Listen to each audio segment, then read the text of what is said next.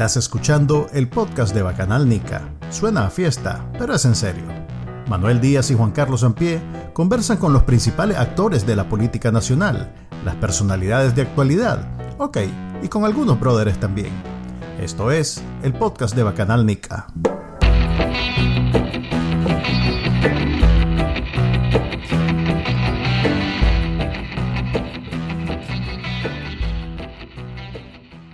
Hola, bienvenidos al episodio número 21 del podcast de Bacanalnica. Este, ahora Manuel Díaz, me acompaña como siempre Juan Carlos Ampie y hoy tenemos un invitado especial ya repitiendo por segunda vez en este podcast.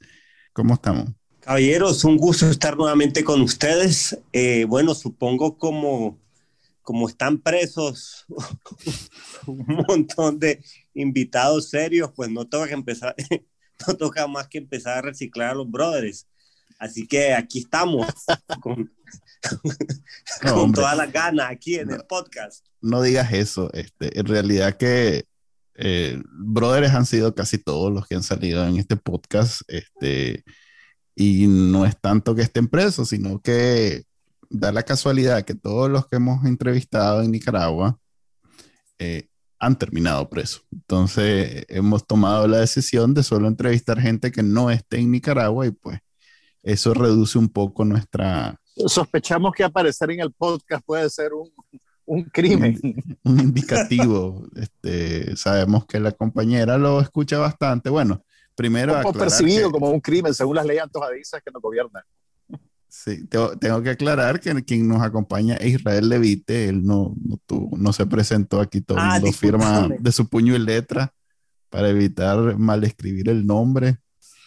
Em, Israel Levite ya nos había acompañado la vez pasada, de hecho fue el creador de la gran frase este, personalidad de Twitter, gracias a él tenemos esa presentación de... Eh, en efecto, pues Israel es una personalidad de Twitter más también este caballero, caballero de Twitter. El, caballero de Facebook. El caballero de Facebook, así es. El otro día, por cierto, aprovecho y empecemos por ahí, si querés. en, este, eh, no sé cómo llamarle, en esta situación difícil en donde no hay interlocutores entre la dictadura de Daniel Ortega y el resto de Nicaragua. Yo siempre digo que hay una ocupación militar en Nicaragua por el reino batracio. Una de las pocas eh, oportunidades, o no sé si llamarle oportunidades, pero una, uno de los pocos contactos que he visto yo ha sido que uno de los 32 chihuines de Daniel Ortega y la, y la Rosario Murillo no se por alguna razón vive leyendo y contestando tus mensajes, Israel. Eso, ¿cómo lograste vos ese, ese, no sé cómo llamarle, ese beneficio, ese derecho, ese, ese lujo? ¿Cómo, ¿Cómo conseguiste vos ese lujo? Pues que a vos te, te contesta Juan Carlos Ortega Murillo. Creo que en el fondo quiere ser su amigo. Ajá. Supongo que te... Mira, no sé si vive contestando, digamos que de pronto aparece con alguna frase bastante aleatoria, porque no es como que va en un argumento o hace una defensa clara sobre algo o refuta algo. Son casi como, casi delirios que expresa ahí en mi Facebook, no sé, una vez cada tres meses, una vez cada cinco meses, y, es un poco aleatorio a qué reacciona y a qué no. Mm y no es fácil ni siquiera eh, venir y, entablar una conversación real a partir de eso. Porque también, ¿por qué querría establecer una conversación también? No, yo sí, yo, yo sí pienso que sí. Por lo menos saber. Sí, fíjate que, que, que, definitivamente sería interesante un poco como tratar de entender qué se está cocinando en la cabeza de esa gente. O sea, finalmente, yo conocí a Juan Carlos cuando yo participaba con el grupo Momotombo y él estaba en el grupo Ciclo. Entonces, en muchas actividades, conciertos, nos tocó estar ahí sentados backstage y más de alguna vez yo me puse a conversar con él, porque finalmente ese sujeto, por herencia más que por mérito propio, es una figura que tiene un peso específico en, en, nuestra, en nuestro país.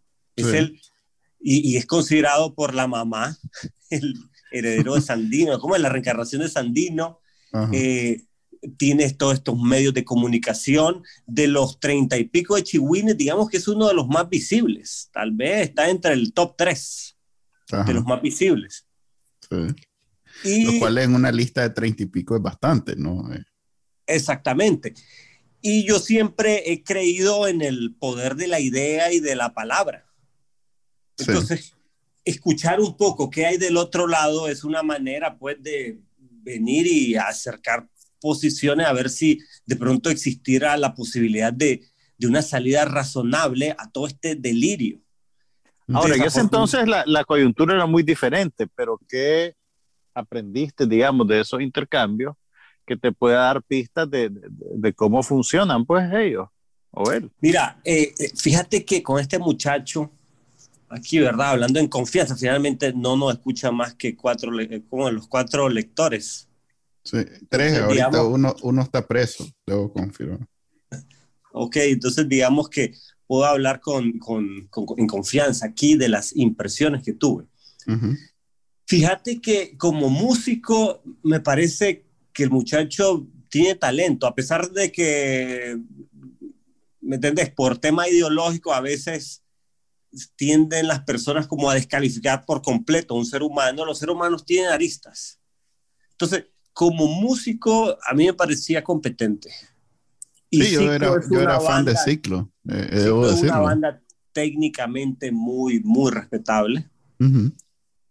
Eh, luego, cuando nos tocaba conversar backstage, no, no percibí de parte de él eh, como animosidad, o sea, se contestaba mis preguntas tranquilamente, a pesar de que yo era y siempre lo he sido desde hace ya más de 15 años, un opositor muy visible al Frente Sandinista y muy beligerante en, en, los espacios donde confluye. O sea, yo tenía un show en Momotombo donde salía Daniel Ortega y un burro, eh, como que si fuera un burro hablando. Y ese era el show que yo presentaba y alguna vez me presenté hasta en Espacio Sur, que era un espacio que era de él un auditorio de sus tantas propiedades y ahí se hizo un concierto y yo no cambié ni una línea de mi narrativa artística como Motombo, que era antigobierno, crítica a la dictadura, a pesar de que eran tiempos donde había una cierta luna de miel con la dictadura de la gente. Y él nunca tuvo una presión hacia mí decirme cambia eso. Ya. Es decir, había una relación ahí pues de un cierto respeto mutuo. Luego, cuando estalla lo de abril, yo le escribo un mensaje eh, privado. público? Yo no lo hice público. Ah, él lo hizo público. No, supuestamente que lo hackearon y que se filtró. Ah. No, no, Eso, eso, esa excusa la usan mucho. Es lo que dijo la, la, la vicepresidenta cuando se cuando se conoció un correo electrónico de un funcionario, ¿te acordás? Cuando salió la expresión del hacker de lujo. Ajá, Sí, pero en efecto a ella sí la, creo que a ella sí la, bueno, no, no, a ella no la hackearon, eso fue. No la hackearon, simplemente alguien compartió el correo por error. Exactamente. Y empezó a circular, pero para no decir, apretamos forward. ok. Ahora, lo curioso es que no era un correo. Valdría la pena aclarar porque hay gente que debe estar pensando ahorita, ¿qué? ¿Por qué pasó eso? A ver, Israel es un artista visual. Y si bien tal vez nunca han escuchado una canción. Es un hombre del renacimiento. Él, él, es experto en muchas disciplinas del arte, la ingeniería. Ok. ¿Qué te puedo decir? En, este caso, eh, él participa en ese mundo eh, artístico porque a diferencia pues de lo común, pues que o tocas la guitarra o, o, sabes este, la batería o lo que sea, él es un artista visual. Entonces tal vez en muchos de esos conciertos que ha ido vos y has visto eh, al grupo tocando y de pronto tal vez hay luces o hay videos o hay esto o lo otro, este, es Israel el que hizo eso. Entonces, que no es el único en Nicaragua, entiendo que hay uno que otro, pero Israel es como el más conocido y se ha dado a conocer precisamente por sus piezas visuales en conciertos y, y eventos culturales. Continúa Israel. Ah, gracias, gracias. Entonces, este correo igual, yo digo, ¿para qué filtrar? Porque no era un correo que dijera nada comprometedor. Decía básicamente, eh, mira, Juan Carlos, este, siempre hemos tenido un trato de respeto mutuo y haciendo yo uso de, ese respeto que nos tenemos, quisiera decirles que detengan esta locura. Estamos hablando, esto es 20 de abril o 19 de abril. Y creo que ya ustedes, pues como, como familia, ya han, han cruzado un límite y, bueno, creo que lo menos peor que podrían hacer es simplemente buscar el exilio y retirarse, porque lo que han hecho ya no, no tiene retorno. Entonces, con ese respeto, te digo que por favor ya paren esto y, renuncien. Mm. Él no contestó y eventualmente salió la filtración de ese correo electrónico que no tuvo mayor trascendencia porque finalmente no dice nada que sea descabellado, dice algo totalmente sensato. Eh, y yo pues no tengo, como te digo, soy el caballero de Facebook. bueno, a ver, sensato en Internet no existe, ¿verdad? Ya, ya deben haber varios que deben haber dicho, este, y dije, ay, vos no querés que se muera, o no querés que vaya preso, o no querés esto, no querés siempre va a haber alguien que va, va, a leer eso y va a decir, y es muy, suave, muy, suave, muy suave, muy suave, Apologista. sí. Vendido, zancudo, zancudo.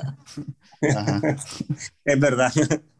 Pero bueno, este, sea lo que sea, pues como en, en, mi, mi, mi, mi, vocación de ser el caballero de Facebook y los que, los que me lean ya me conocen y si ya saben cómo soy, ¿para qué me invitan? Ajá. ¿Para qué te comentan? ¿Para qué te comentan?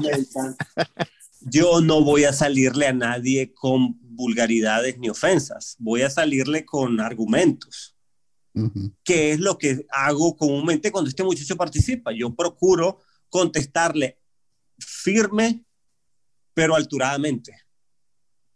Entonces, por ejemplo, hubo una que el tipo me dice, fíjate, fue un estatus curioso. Yo hablaba del ocaso de los influencers nicas. Entonces yo decía que habían personas que están en la cúspide de la popularidad, como eh, puse el ejemplo de Augusto, de una muchacha, una presentadora, Maritza no sé qué, y de la Xiomara Blandino. Entonces yo mencionaba que ellos estaban en la cúspide de su popularidad, pero el tema de no estarse poniendo de no ser un poquito más beligerantes, usando esa fama a favor del pueblo que estaba siendo agredido y asesinado por la dictadura, les había hecho perder mucha popularidad. Él reacciona a ese, a ese post, ¿Y probablemente por un tema personal, y entonces me dice que, que yo me callara, que yo era un piñatero. Ah. Brother, así, oíme ese delirio. Yo soy, que yo era piñatero y que yo me había piñateado mi casa en Villa Fontana. Entonces yo le digo, ve, brothercito, y ya me pongo yo, hice una respuesta elaborada con fotografías y todo, y digo, ve, yo ese terreno lo compré en el 2013. La piñata fue allá en los años 80, yo era un niño. Mi casa yo mismo la construí, como soy ingeniero y tengo mi cuadro, yo mismo la construí en 2014. ¿Cómo me voy a piñatear lo que no existía? Y, y aparte, hijo, yo soy ingeniero, especialista en tratamiento de agua y puedes ver aquí fotografías de lo que hago. Y ahí salgo yo limpio, me estoy arreglando un tubo con los brazos metidos en el agua con excrementos, o sea, sino lo que yo hago, que es mi trabajo de ingeniería tratando con aguas negras. A veces es un trabajo de diseño, a veces sí me tengo que ensuciar, cosa que probablemente no han hecho muchos de estos jóvenes millonarios que han estado en la sombra del poder.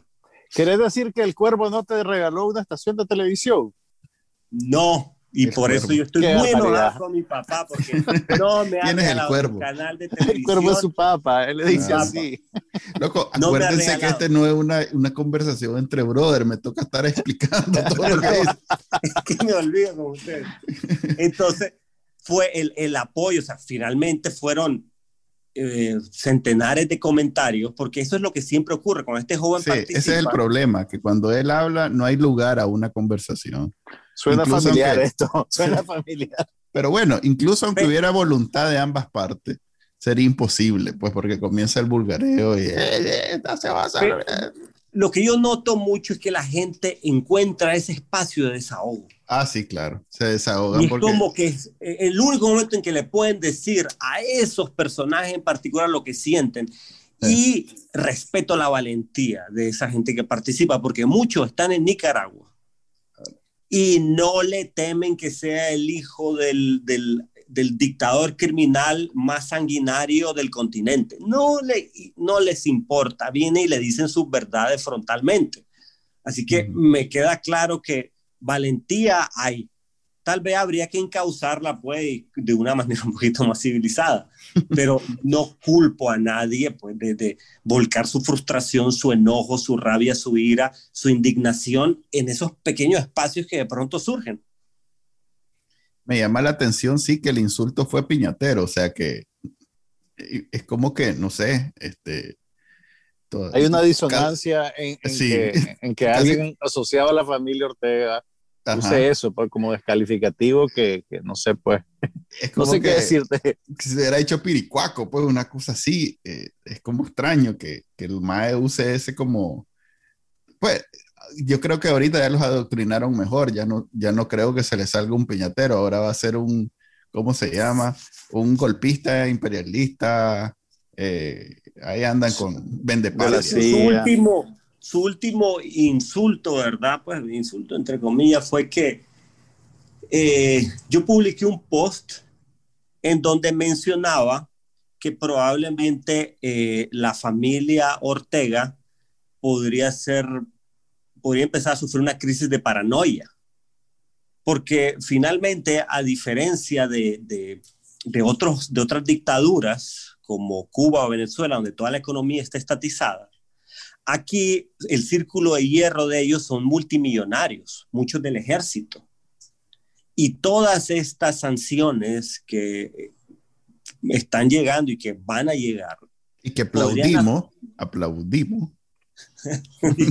y que aplaudimos, aunque ah, sea ilegal. Ah, la Israel. Está listo. Está listo, Chele. Le va a llegar por courier a, a ese país donde él vive. Y entonces resulta que yo vengo y digo, ese, esos millonarios son leales a su dinero, no, no, ya no, es, ellos no son un tema ideológico, tal vez cierto, cierto estrato pues, de gente sencilla se traga todo ese cuento ideológico, pero los que están ahí en el top es dinero, son intereses crudos y duros. Y tal vez ya están pensando un poquito algunas lealtades y se puede ahí generar una, un sismo, una fractura y tal vez no, no abona al, al descanso del comandante, la compañera y, y, sus hijos el hecho de que quienes los rodean pudieran tener pues más lealtad al dinero que al, al comandante y que hay paranoia ahí adentro que probablemente no duermen bien. Entonces él escribe ahí diciendo que tu radar está muy mal, vos estás perdido de lo que estás diciendo. Ya. Entonces, hay que decir que, que a diferencia de, o yo no sé cómo funciona en, en las otras dictaduras, pero en Nicaragua eh, hay mucha diferencia entre este, esta herencia de los Ortega Murillo y, y el comandante y la compañera, que ellos sí eh, se formaron en, en, una, en un entrenamiento de la Guerra Fría muy duro, en donde yo, por ejemplo, veo a Daniel Ortega completamente equipado para, para vivir sobre las cenizas de lo que fue Nicaragua. Él no, creo que sufra mucho, precisamente por eso es que no, no siento que le pese la mano cuando dice, échame preso a 20, a 20 de esos que andan jodiendo ahí, este, échame los presos, no se pone a pensar en las repercusiones, porque hasta el peor escenario que nos podamos imaginar para él no es tan malo tiene ahí su reserva de, de, de, la tita sardina soviética, eh, entonces no, no está sufriendo tanto, pues, o sea, con su Mercedes y su televisor, como dice, como dice Juan Carlos, con su Netflix y, en el búnker y él ya está listo, él aguanta lo que venga. no creo que la herencia, estos chavalos, tengan esa misma, puchica, ¿cómo llamarle? Esa madera, pues no, no creo. Esa aptitud. Sí, no, yo, yo estoy completamente seguro que todos estos muchachos, incluso hasta, hasta los que andan en, campaña de que, ¿cómo es que se llama el, el movimiento que crearon, que, esto, que es Juan Carlos y sus amigos? Este, eh, no sé, algo de una fecha, el 20, sí, como 25 de mayo, 14 de septiembre. algo así. que este año pasó de noche, no hicieron ningún pronunciamiento. ¿Cómo no? Lo que pasa es que no lo escuchamos. Entonces, el maje, eh, pues, eh, incluso estos que tienen ese contenido ideológico, entre comillas, a la hora de, del primer, de la primera crisis que vivimos nosotros, no 80, eso, esa gente está buscando avión y, y, y, va más allá, pues yo siempre me pongo a pensar, ¿qué estará pensando esta gente que va a suceder cuando ya no esté papi ni mami? Cuando ya no esté el, porque el dinero se va con ellos, lo están quemando. En este momento lo están quemando como, no, no están pensando pues en, en ahorrar, en guardar, en esto, lo otro, no. Cuando les toque devolver los, los, los canales, cuando les toque devolver todo lo que, pues, de alguna manera han obtenido gracias a estar en el poder, eh, ¿cuál será el plan? Trabajar de camarógrafo, ser músico. Eh, la mayoría ni siquiera tiene una profesión así como muy establecida, siempre han sido como los ayudantes de la del negocio familiar, como cuando en tu casa hay una panadería y todo el mundo aprende a hacer pan. Pero pues nadie ahí va a vivir de ser el hijo del comandante. Pues. Yo creo que el plan es simplemente no salir del poder. Y eso es lo que toda esa familia ya han cerrado filas respecto a este delirio colectivo. Eh, creo que el, nivel ya de, de, fanatismo de esa secta obviamente está súper ya metido en, su ser y saben de que es el, el, el perder el poder implicaría todas estas preguntas que vos estás haciendo y ellos ni siquiera se quieren hacer esas preguntas. Ellos dicen, Danny Forever y, vamos al partido único y esto va a ser Corea del Norte Centroamericana y no me digan otra cosa porque no la voy a escuchar. Ok, Eso es lo que siento que es la posición de ellos, ese es su plan. Ya. Ok. Eh, sabrán esto más que, que, el hombre tiene 75 años y la señora 70. Bueno, digamos que. Manuel, vos sabés la edad de la compañera y el sí, que no. Eh, eh, eso digo a decir que, digamos que yo le tengo más cariño y que no le tengo ningún cariño a la señora que el mismo Daniel Ortega, porque por lo menos sé cuándo cumple años y cuántos años tiene. Eh, sabrán estos más la edad que tiene y el nivel de estrés. El otro día estaba, estaba en un grupo y estaban contando porque es que la señora tiene esas, mm, ¿cómo llamarle? E, eso que tiene en la boca, en los dientes, pues, este, tiene unas, unos protectores y las manos y los dedos los tiene también con otro, otros, unos químicos que son claras señales de estrés. Esta es la primera cosa que escucho de eso. Y fíjate que fue alguien que eh, fue en Twitter, este, Pedro Molina el que lo dijo. Este, estaba investigando, pues estaba tirando la, la, pregunta al aire y la gente le comenzó a decir, eso se hace cuando, eh, cuando el paciente está en la noche, hace mucho con los dientes que, que aprieta, pues entonces se gastan y entonces se les pone eso. Bruxismo se llama. Es correcto, eso Pero e, ella tiene un problema de bruxismo no nocturno, es aún cuando está despierta, porque los protectores lo anda estando despierta. O sea, es un caso más grave todavía. Es bien grave, o sea, eh, lo que quiero decir es que vive bajo un estrés bien grande, lo cual hace que tu vida sea menor. Todo para decir, pues, que si ya tiene 70 años y después de todo lo que ha vivido y lo que está viviendo y lo que va a vivir, yo no, nadie le desea mal a la compañía, pero digamos que no va a ser eterna. Entonces, como decía mi mamá, yo no voy a ser eterno, ¿dónde estudiar, chaval?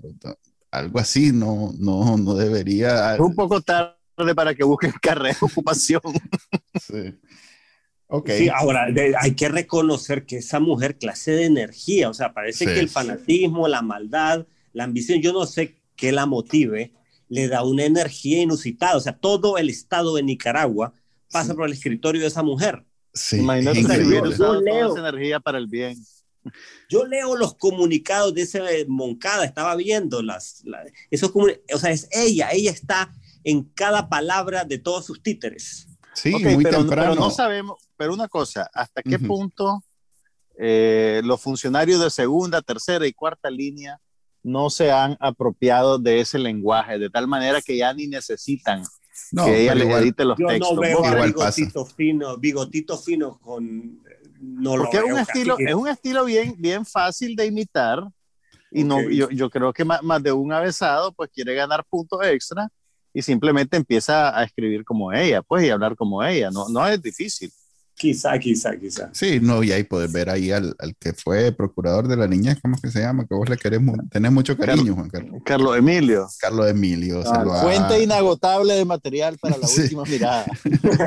fue el más, lo, lo, lo, lo, asumió desde lo más profundo de su ser, ese estilo. Ese Carlos Emilio, bro, yo tenía una camisa blanca, cuellito chino, que me encantaba. Ya, por, culpa de ese ahí está, no me la he vuelto a poner.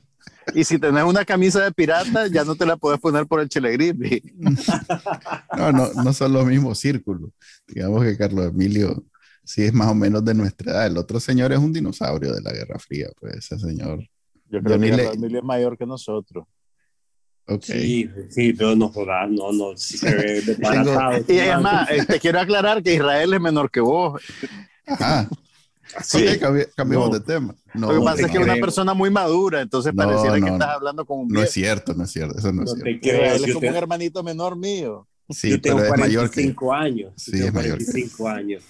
Es mayor que yo. ¿Qué edad tienes vos, Manuel? No sé, fíjate que creo que voy a cumplir 44. Casi seguro. Sí, yo soy mayor que Manuel. Así que me deben respeto y consideración los dos ustedes. Claro Volvamos a las noticias porque nadie escucha esto para, para saber nuestra edad. Es ahí eh, donde te equivocaste. El día de hoy, eh, en Ciudadanos por la Libertad, que es ya la, la única, no sé, eh, la, la, única voz que queda en Nicaragua que no está preso ni está y que todavía está haciendo oposición frontal. No, no, no, no, no, ahí te corrijo. Digamos que es por, vos, las nuestras aquí están. Les digamos que la única agrupación política. Ah, ok. El único grupo político de la oposición que queda.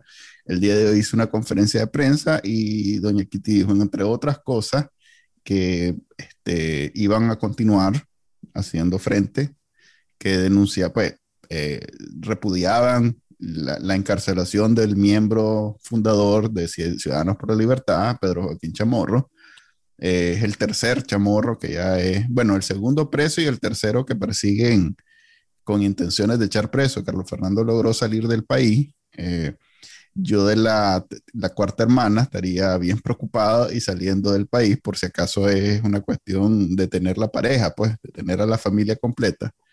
Eh, a pesar que ella no es, muy no es muy activa políticamente, pero es la esposa de Mundo Barquín, el cual es un líder del, del antiguo MRS. Entonces, sigue siendo, con solo eso yo creo que ya es suficiente para que allá la quieran echar presa. Entonces, eh, si nos está escuchando, mi recomendación es que salga inmediatamente del país. Pero bueno, echaron preso a Pedro Joaquín el fin de semana y Ciudadanos por la Libertad hoy hizo una conferencia de prensa en donde dijo que iban a continuar siendo oposición, que iban a continuar con los planes de participar en las elecciones de este año y que estaban viendo la, la manera de escoger al, candidato que iban a abrir para que participaran otros precandidatos. O sea que se va a cumplir la promesa que hicieron de que si siguen echando gente presa, ellos van a continuar con su proceso hasta que sea imposible pues ya las elecciones y que no iban a declinar, no iban a caer en la, en la posición que tienen algunos en la oposición de decir ya aquí todo se perdió, ya ni pensemos en elecciones. Es más, lo caracterizaron de esa manera, pues que, que, los que dicen que no hay que ir a elecciones, que dicen eh, ya esto está perdido, ya no hagamos nada, mejor, mejor denunciemos, denunciemos, denunciemos y, ya está, pues.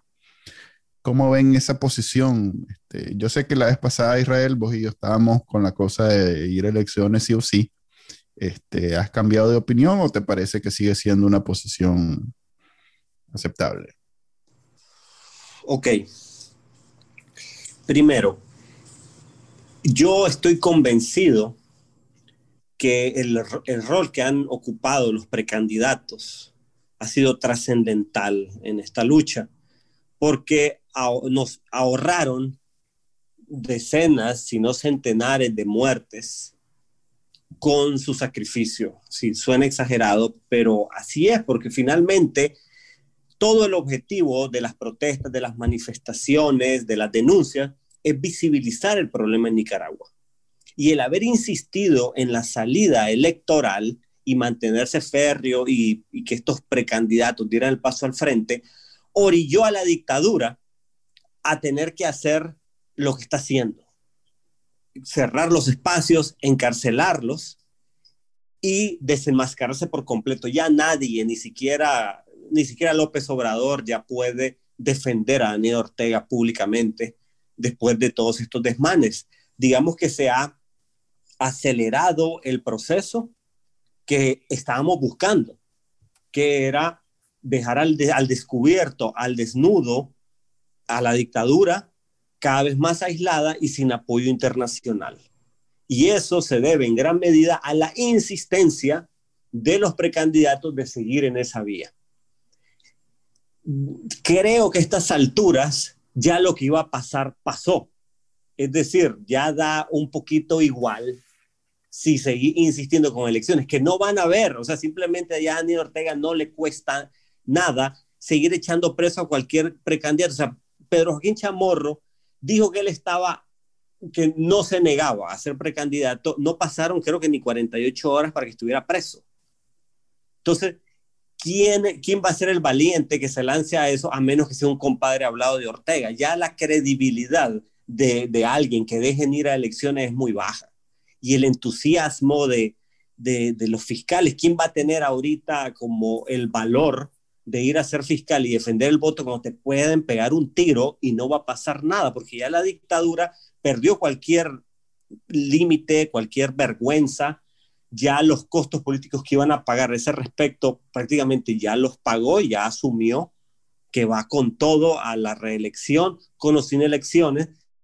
Entonces, eh, se me hace que es un esfuerzo que ya a estas alturas es demasiado caro respecto a lo que se va a lograr si lo siguen intentando está bien, pues yo, yo no creo que eso sea motivo para enemistades, porque veo que mucha gente se pone como súper furiosa y descalifica al que intenta ir a elecciones. Yo lo veo como un, una trinchera más de lucha y si puede que lo haga.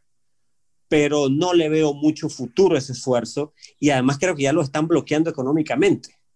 Entonces no, no va a tener dinero. Los candidatos que, que tenían más convocatorias ya están presos el tendido electoral, pues sinceramente está muy complicado armar un tendido electoral en este momento y ya no digamos campaña, porque te pueden, no puedes ni reunirte, no puedes hacer un meeting, te pueden pegar un balazo en la calle. Yo creo que ya ese esfuerzo que van a dedicar a la elección debería dedicarse para otras cosas, pero, pero si quieren seguir adelante, bueno, está bien, que le dan huevo. Ahora, ¿quiénes son los candidatos que quedan, Manuel? ¿A quién, a quién, quién va a aparecer en la casilla ese por él? Eh, antes, ¿No antes de-? Antes de entrar a eso, que sí, lo vamos a discutir. no. No, no, no, no lo digo, no lo digo en plan de vulgareo, pues. Sí, es que Queda Noel Vidaure, ¿quién más queda? qué, qué poder solo decir el nombre ya- y ahí está bulgaria. nada más, es, vulgar, es equivalente a bulgareo. Eh, es como siete puñales, pues que cada vez que ah, se mencionan siete puñales ya nadie dice ah, en términos serios, a pesar que tuvo una entrevista con, con el tío Arellano que estuvo muy buena. Yo, yo rescaté bastante de esa entrevista, porque más en realidad que tiene mucha experiencia, Ah, lo va a invitar al podcast. tal vez, si se atreven, no creo que Si siguen echándonos presa a la gente. Hay unos que son incarcelables, este, él es uno, este, creo que Vidal- Vidaurre también, ahí andaba el meme circulando que, que estaba resentido porque nunca nadie llegó a... nunca nadie lo llegó a, preso. buscar- sí, a echarlo preso, lo cual es grosería. absurdo porque nadie quiere estar preso, grosería. solo alguien que... Pero bueno, vos sabes que internet... Lo que yo veo es que Israel es demasiado sen- sensato como para Yo no sé cómo ha logrado mantenerse en Internet, en redes sociales, con ese nivel de... Es un caso de estudio, es un caso de estudio realmente. Es, es demasiado razonable, pero bueno, eh, yo sí pienso que el papel de una agrupación política, en este caso, tiene que ser la salida civil, la salida cívica, que es las elecciones. Entonces, es un argumento que tenés que, o sea, es, como, puchica, es como los violinistas del, del Titanic, pues que su papel era, de todos modos te vas a hundir, no, no es como que te vas a salvar si dejas de tocar. Entonces, tu papel es tocar, o vas a tocar el violín hasta que te ahogas. Eso es, eso es lo que tienes que hacer. Pues. Eso es lo que yo te pregunto a vos, ¿cómo figura en el cálculo de C por L? Eh, la posibilidad de que si participan en unas elecciones sin observación, eh, sin eh, transparencia, termina convirtiéndose en la segunda fuerza política de, una de un cuerpo legislativo totalmente desvirtuado. Entonces van a pagar un costo reputacional. Yo pues, no veo eso sucediendo. Yo no veo eso sucediendo. exactamente qué es lo que no es sucediendo de, lo que, de todo lo que te dije. Yo no veo sucediendo. Que queden de segunda fuerza en la asamblea. para nada, pues yo no veo mm. eso sucediendo. Es que Nicaragua se convierte en. En este momento, Nicaragua es ingobernable. Eh, eh, nadie quiere estar ahí. Eh, el que ya de todos modos se quería ir ahorita, se quiere ir 10 veces más. Vos y yo sabemos que es algo que no es público, pero me imagino que tal vez Israel en Panamá lo ha, lo ha sentido también que ahorita mucha gente se ha salido de Nicaragua en silencio, eh, por vía, este, por vía mm, no, no, no siempre la, normal, pues, de ir al aeropuerto, montarte un avión e irte. Mucha gente se ha ido de Nicaragua, políticos, periodistas, activistas, mucha gente en este momento. Una ola solo, solo comparable con la del 2018. Mm, y temprano el 2019, este, después de la operación limpieza de Daniel Ortega y la Rosario Murillo. Entonces, esta situación no es sostenible en un año completo, este, sobre todo cuando es un año electoral. Entonces, yo lo que veo es a Ciudadanos por la Libertad este, cumpliendo con su papel de ir a elecciones para poderle decir al mundo, nosotros hicimos lo que se tenía que hacer. Continuamos a pesar de la adversidad, haciendo nuestro papel y llegó un momento donde ya se hizo imposible, pero de verdad imposible, no como hace tres años que la gente decía, es imposible ir a elecciones porque Daniel Ortega es, es, este, es un dictador. Ok. Pasaron seis meses y se hizo más dictador todavía. Se hizo más imposible, pero vos seguiste haciendo el esfuerzo. Y así fuiste, y así fuiste, y así fuiste, hasta que llegaste a un momento donde todas las puertas se cerraron. Ok, ¿qué va a pasar en estos cuatro meses que quedan? Eso es lo que yo creo que está sucediendo.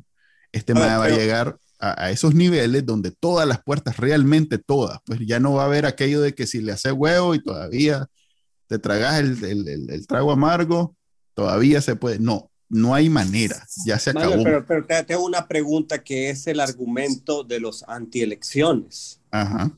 Y no lo descarto la legitimación del proceso electoral. Muchos hablan que C por L podría ser la llave para lavarle la cara a la dictadura. Es lo que yo trataba de preguntarte. electoral. Y precisamente esa es la confianza que, tal, que la mayoría pues, dice, no, yo no tengo ninguna confianza en Ciudadanos. Yo sí tengo la confianza en, el, en, ese grupo, en esa agrupación que ya no es solo Ciudadanos por la Libertad, también es la alianza, parte de lo que era la coalición y hay de todo ahí ahora, pues que es el único frente. Yo tengo la confianza que ellos va a llegar un momento donde digan, ok, cumplimos nuestro papel, hasta aquí llegamos, ya no hay, ya no hay manera. O sea, yo sí confío, yo sí les creo cuando dicen que están participando con la intención de ganar. ¿Ya? Entonces, cuando la, realmente la posibilidad de ganar sea cero, ya no exista, yo sí creo que se retirarían del proceso. Yo creo que sí se retirarían. A ver, esto es como abrir paracaídas cada vez más cerca de llegar a tierra. Así es, exactamente. Yo diría, a esta altura, si yo fuera a hacer por él, yo abriría el paracaídas ya. Y estaría contento que no lo abría antes, como pedía mucha gente. Exactamente. Es más, yo tal vez estoy más o menos... que se sigan acercando a tierra, yo todavía siento, se van a quebrar las piernas. Porque lo que va a pasar es que la dictadura, y es un riesgo, que la dictadura les permita participar en elecciones, como que lo, lo, lo agarre al estilo zancudos, les dé 10 diputaciones con las que no hacen absolutamente nada es que yo no creo que esa, por eso digo, yo, yo sí les creo cuando ellos dicen nosotros vamos a ganar, nosotros apuntamos a ganar.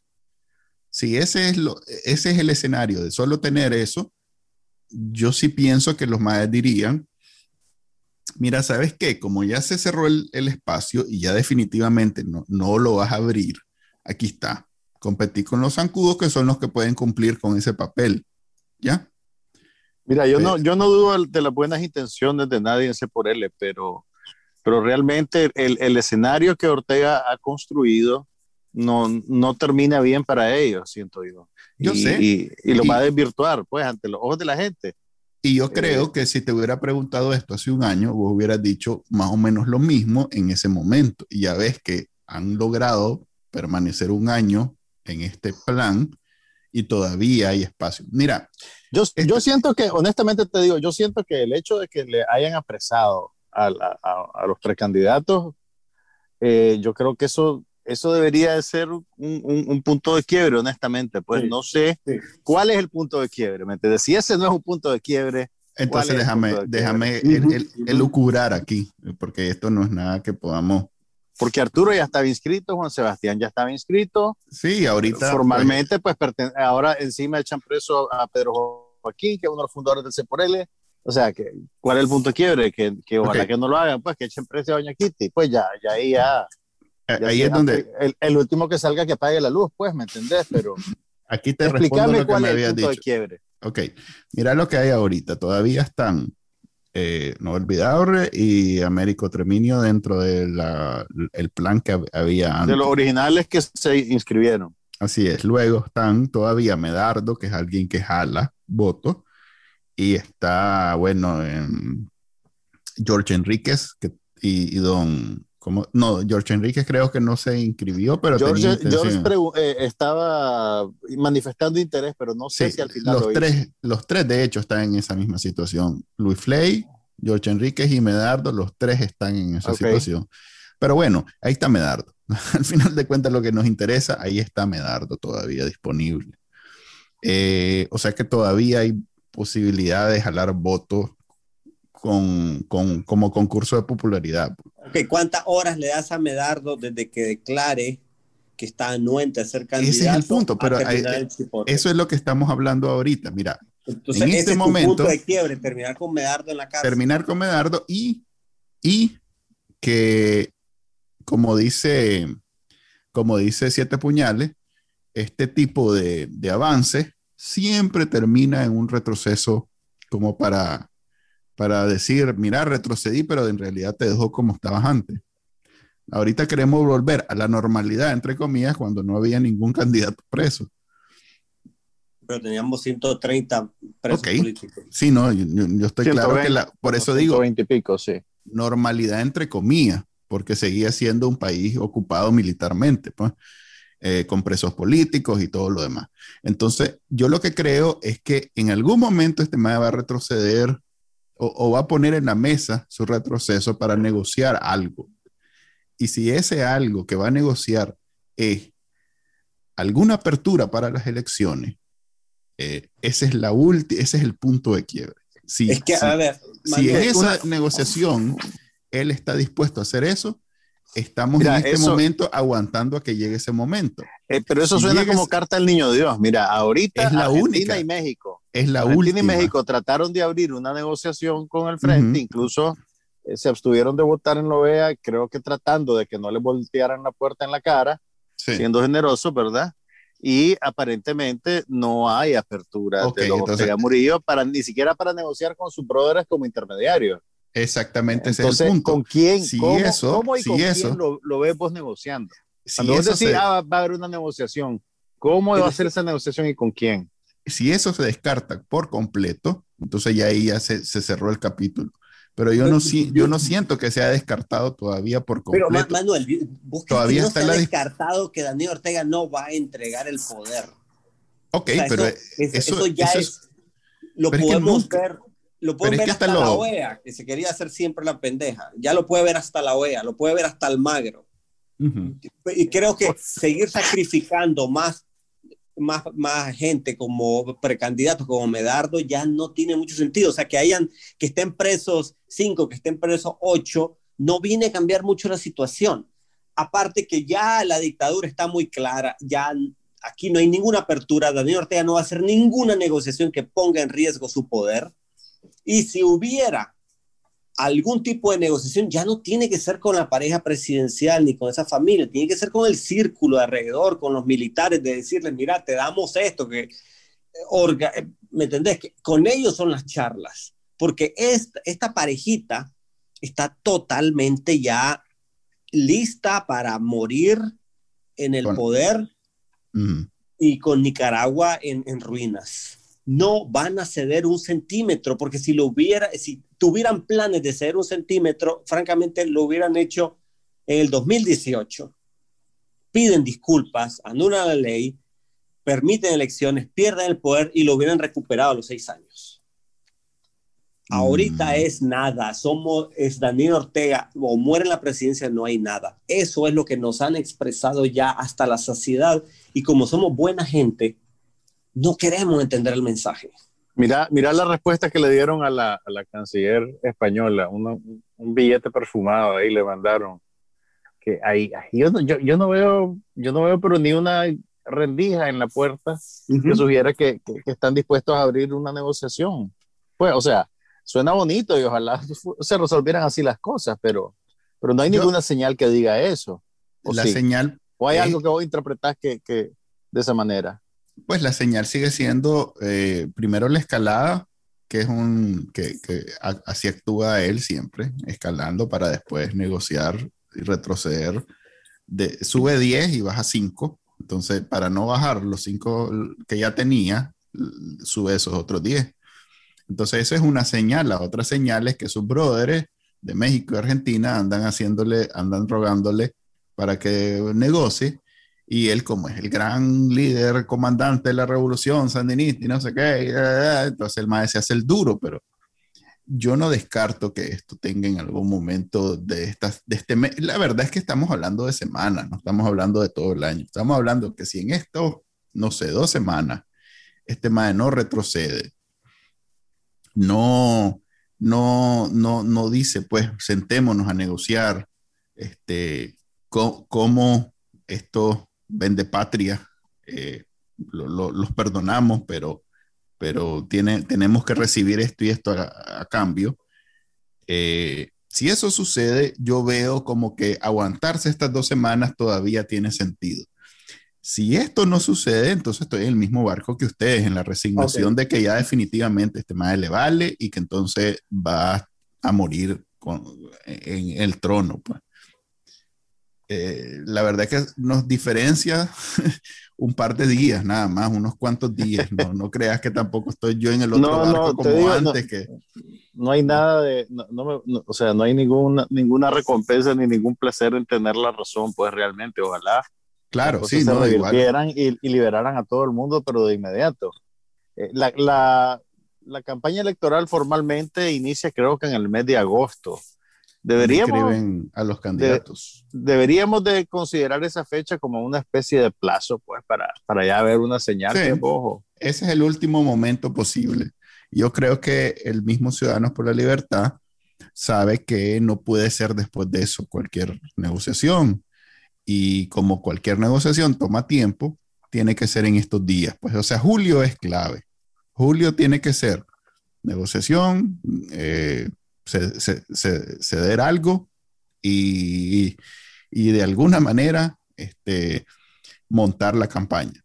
Pero si mira, si los bancos siguen sin dar dinero, si echan preso a Medardo, si este MAE no, no responde a, Israel, a, a, México y Argentina, Eh, bueno, Israel es, mexicano.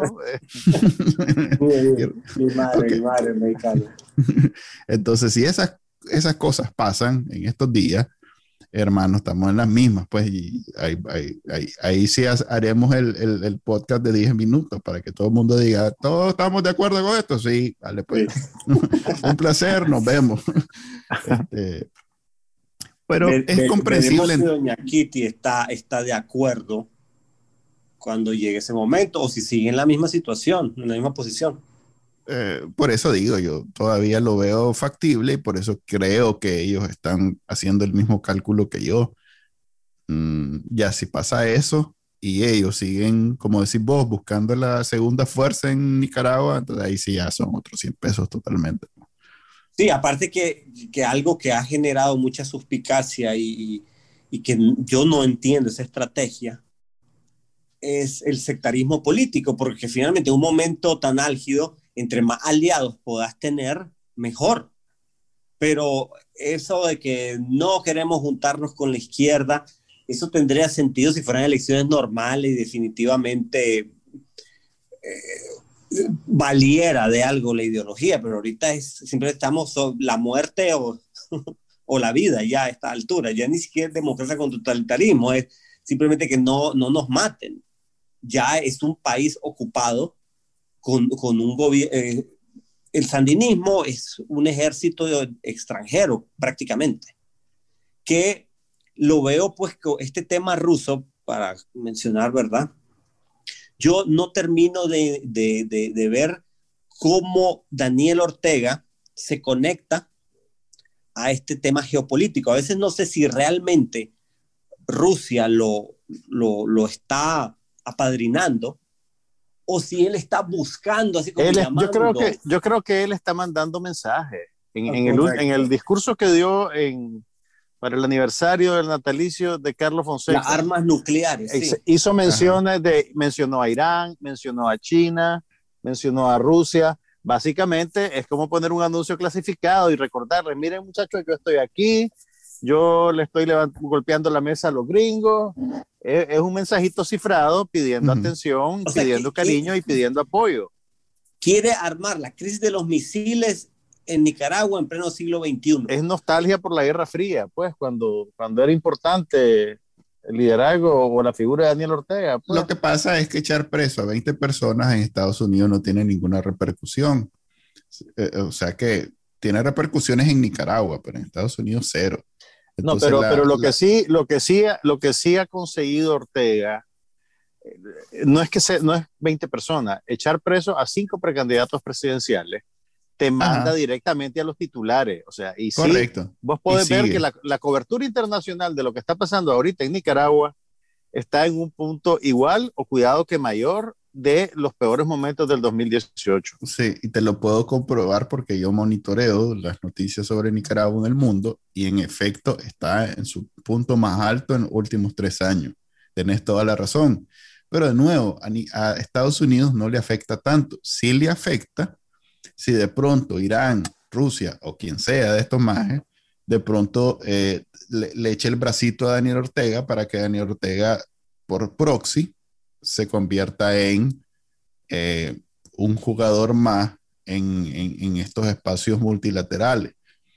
¿Con qué? Con discursos así aburridos, largos, este, tontos, eh, pero, pero que tienen su efecto, porque eso, eso es lo que se llega a esos, esos lugares, pues.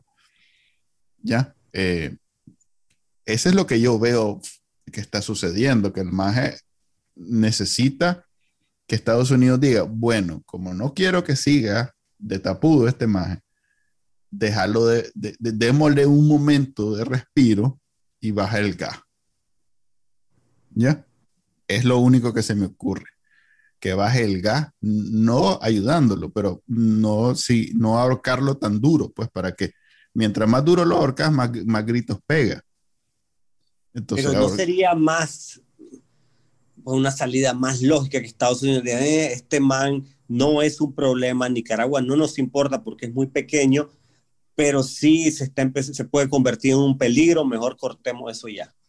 Es que había una ahorita había una ofensiva bien fuerte eh, contra, contra Daniel Ortega, pues estaba la ley Renacer y ya se estaba hablando, es más, la, la congresista eh, de, de, Miami metió en, en, la misma ley Renacer la consideración, la revisión del CAFTA. Entonces, eso sí ya son golpes fuertes. Pues. Y si eso de pronto, por una cuestión populista en Estados Unidos, se, se hace bien rápido, en dos semanas, tenés la ley y el CAFTA cortado, ahí sí se, se corta su, su, su posibilidad de, de, o sea, sus planes de todo este año y el próximo, y no sé qué, de, de sobrevivencia, se acortan grandemente. ¿Sabes? Mi hipótesis otra. Él da por perdido el CAFTA. Él asume que todas esas sanciones vienen y está buscando padrino. Y a su estilo vende patria, simplemente está poniendo en alquiler nuestro territorio para que cualquier enemigo de Estados Unidos ponga ahí misiles. Ese fue el anuncio que dijo claramente y búsqueme mi padrinito porque a mí no me importa que este país esté en ruinas, que todo el mundo sufra, yo necesito la plata para mantener a mi ejército de 60 mil efectivos, entre paramilitares, soldados, policías. Él junta sus 60 mil y con 60 mil él cree que puede tener doblegado, doblegada la nación, aislada, que ahí Centroamérica le haga el bypass, ahí que hagan un ferry del Salvador a Costa Rica, no me importa, tengo a mi padrino, tengo a mis soldados y aquí aguanto hasta la muerte. Se me hace que por ahí va el plan. Puede ser, porque al final de cuentas, si bien no son países ricos, pero como se trata de armas y, y, pues, y soldados, eso sí tienen bastante, pues. Eh, entonces sí tiene, ahí sí tiene apoyo garantizado, pues sí, si se trata de mantener bajo la bota a un país completo, Rusia es como ideal como socio. Yo sé, y la OEA, él, él, ya cuenta que va a salir de la, le llamó cloaca la OEA el otro día.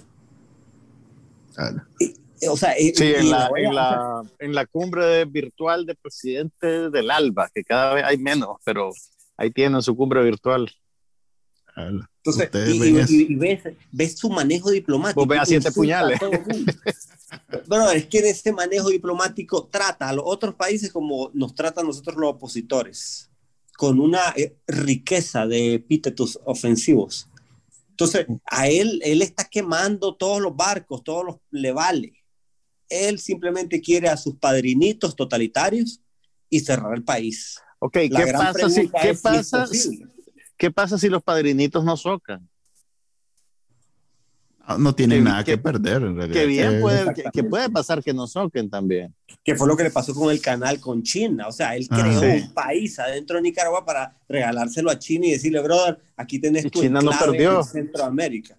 Y China dice, no, no, yo no me voy a enredar, ando en otras cosas. Y, tal vez, pues, se entenderá directamente con Estados Unidos. No sabemos si los padrinos van a tocar o no, eh, van a tocar o no. Aquí la gran pregunta es, ¿qué tan sostenible es el gobierno, el, el ejército de ocupación sandinista? ¿Qué tanto se puede mantener a punta de armas, con recursos limitados, y quién lo va a votar, porque finalmente ninguno de nosotros va a dar armas y no estamos en esa tónica, pues los nicaragüenses azul y blanco no estamos en la tónica de renovar balazos. Y yo creo que con sus, con sus 60 mil efectivos, que pudiera mantener a punta de narcotráfico, los impuestos, las Más que son, son efectivos bien baratos, pues. Y acabas, y acabas de pegar con la discusión que yo trato de evitar a toda costa, porque la respuesta es tiempo. El tiempo es lo único que va a hacer que eso deje de funcionar, porque no hay otra cosa. No va, como decís vos, no va a haber guerra civil, no, nadie está buscando cómo armarse. Eh, él está equivocado, entonces cuando, cuando vos estás del lado equivocado de la historia, el tiempo se encarga de ubicarte y eso es lo que va a suceder en Nicaragua pero va a tardar, va a tomar tiempo, va a tardar más de seis meses, va a tomar más de un año incluso. Y entonces no es, no es, no es, digamos, muy entretenido, entre comillas, porque este podcast nunca ha sido muy entretenido, eh, que hablemos sobre algo que va a tomar, no sé, cinco años. Vamos a tener cinco años de podcast. Sí, cinco años de podcast para venir a, hablar las frustraciones nada más. No, no, no, no, no, pero fíjate, en medio de todo esto, este, la dictadura con su manejo ha acelerado el proceso, su propio proceso de descomposición. Yo había hecho en mis estimaciones allá por el 2014, yo pensaba que el estallido social del 2018, yo lo calculaba para el 2022. Y ya un desenmascare de meter preso a los partidos opositores, yo lo imaginaba no para esta elección, sino para las siguientes. Entonces, de un modo u otro, lo que hemos estado buscando, los que estamos advirtiendo sobre el peligro de Daniel Ortega, era precisamente esto, el desenmascaramiento y que se revelara ante el mundo la verdadera naturaleza de este régimen que todo el mundo quería evitar, pues por conveniencia, por apatía, por ignorancia. Eh, finalmente, ese proceso se ha acelerado y Daniel Ortega acerca con sus acciones su hora final. Entonces, no, las cosas se tienen que poner muy mal para que mejoren. Y vaya que se están poniendo muy mal. Y rápidamente. y, muy rápido, sí. Claro, entonces yo sé que suena extraño, pero en cierta manera es, tiene un lado positivo el hecho que la dictadura esté sacando las garras y los dientes de una manera tan burda tan pronto.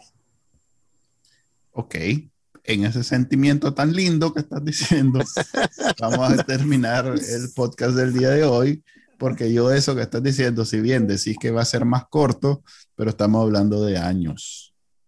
Miren, por lo menos quedemos, quedemos con los ojos puestos en el inicio de la campaña electoral como el punto en el que vamos a reevaluar todo lo que hemos dicho hoy. Ya, es más, ya deberíamos de amarrar a Israel para esa fecha. Lo que sí le, a ver, lo que me gustaría, algo que vos y yo, Juan Carlos, hemos estado hablando en estos días, a todos los que de pronto se, salen de Nicaragua, y es que eh, cuando vayan saliendo de Nicaragua, eh, tengan claro que van a por un periodo más largo el que tienen planificado. Porque todo este año yo creo que va a continuar siendo año de encarcelaciones de persecución, porque necesita afianzarse en su espacio de poder y si acaso hay alguna concesión, entre comillas, porque concesión sería no, echar preso gente, tal vez sacar a alguien. Y sacar a, los que están. Ajá, sacar a los que están y no seguir echando preso a más gente, va a ser este, hasta el próximo año. Entonces, todo el que esté haciendo planes de salir, que lo haga sabiendo que no va por unos días, va por meses y cuidado años. Y que nosotros que hemos pasado por eso, eh, yo sé que es duro, pero mientras más rápido lleguen a esa conclusión, mejor les va a ir. Quiero agradecer a Israel por habernos acompañado una vez más en este grandioso podcast. Estoy seguro que este, más, tenés más y más seguidores en Facebook gracias a aparecer aquí con nosotros. Definitivamente. y bueno. Creo que es al revés la relación, Manuel. Más gente nos oye cuando viene Israel. aprovecho para, para que esos días decir que todos los lunes tenemos este podcast de Bacanal Nica, ya saben, todos esos que nos están escuchando porque está Israel, nos pueden escuchar aunque no esté Israel el próximo Oigan todos los lunes para ver si Israel aparece. No, no, no, vean eh, quiero felicitarlos porque han estado tremendas las notas que, que, han estado publicando en Bacanal Nica. Excelente, excelente medio, uno de los favoritos de la gente. Definitivamente, todo aquí escribimos mejor de lo que hablamos, pero... y habla por vos, pero, pero yo quiero agradecerles el trabajo que han estado haciendo. Definitivamente son para mucha gente porque lo he compartido, Bacanal Nica es una referencia, porque saben meter, resumir las cosas bien, hablar el lenguaje de su pueblo. y, en esa, y en esa lluvia de lindos sentimientos nos despedimos. Se despide de ustedes, Juan Carlos Ampie. Eh, Manuel Díaz y muchas gracias Israel por habernos acompañado. Hasta luego. Este fue el podcast de Bacanal Nica. Compartilo, déjanos una reseña y enseñale a tu abuelita cómo escucharlo. Te lo va a agradecer. Suscríbete en Spotify, Apple Podcast, Google Podcast y por supuesto, también puedes escucharnos en bacanalnica.com. Hasta la próxima.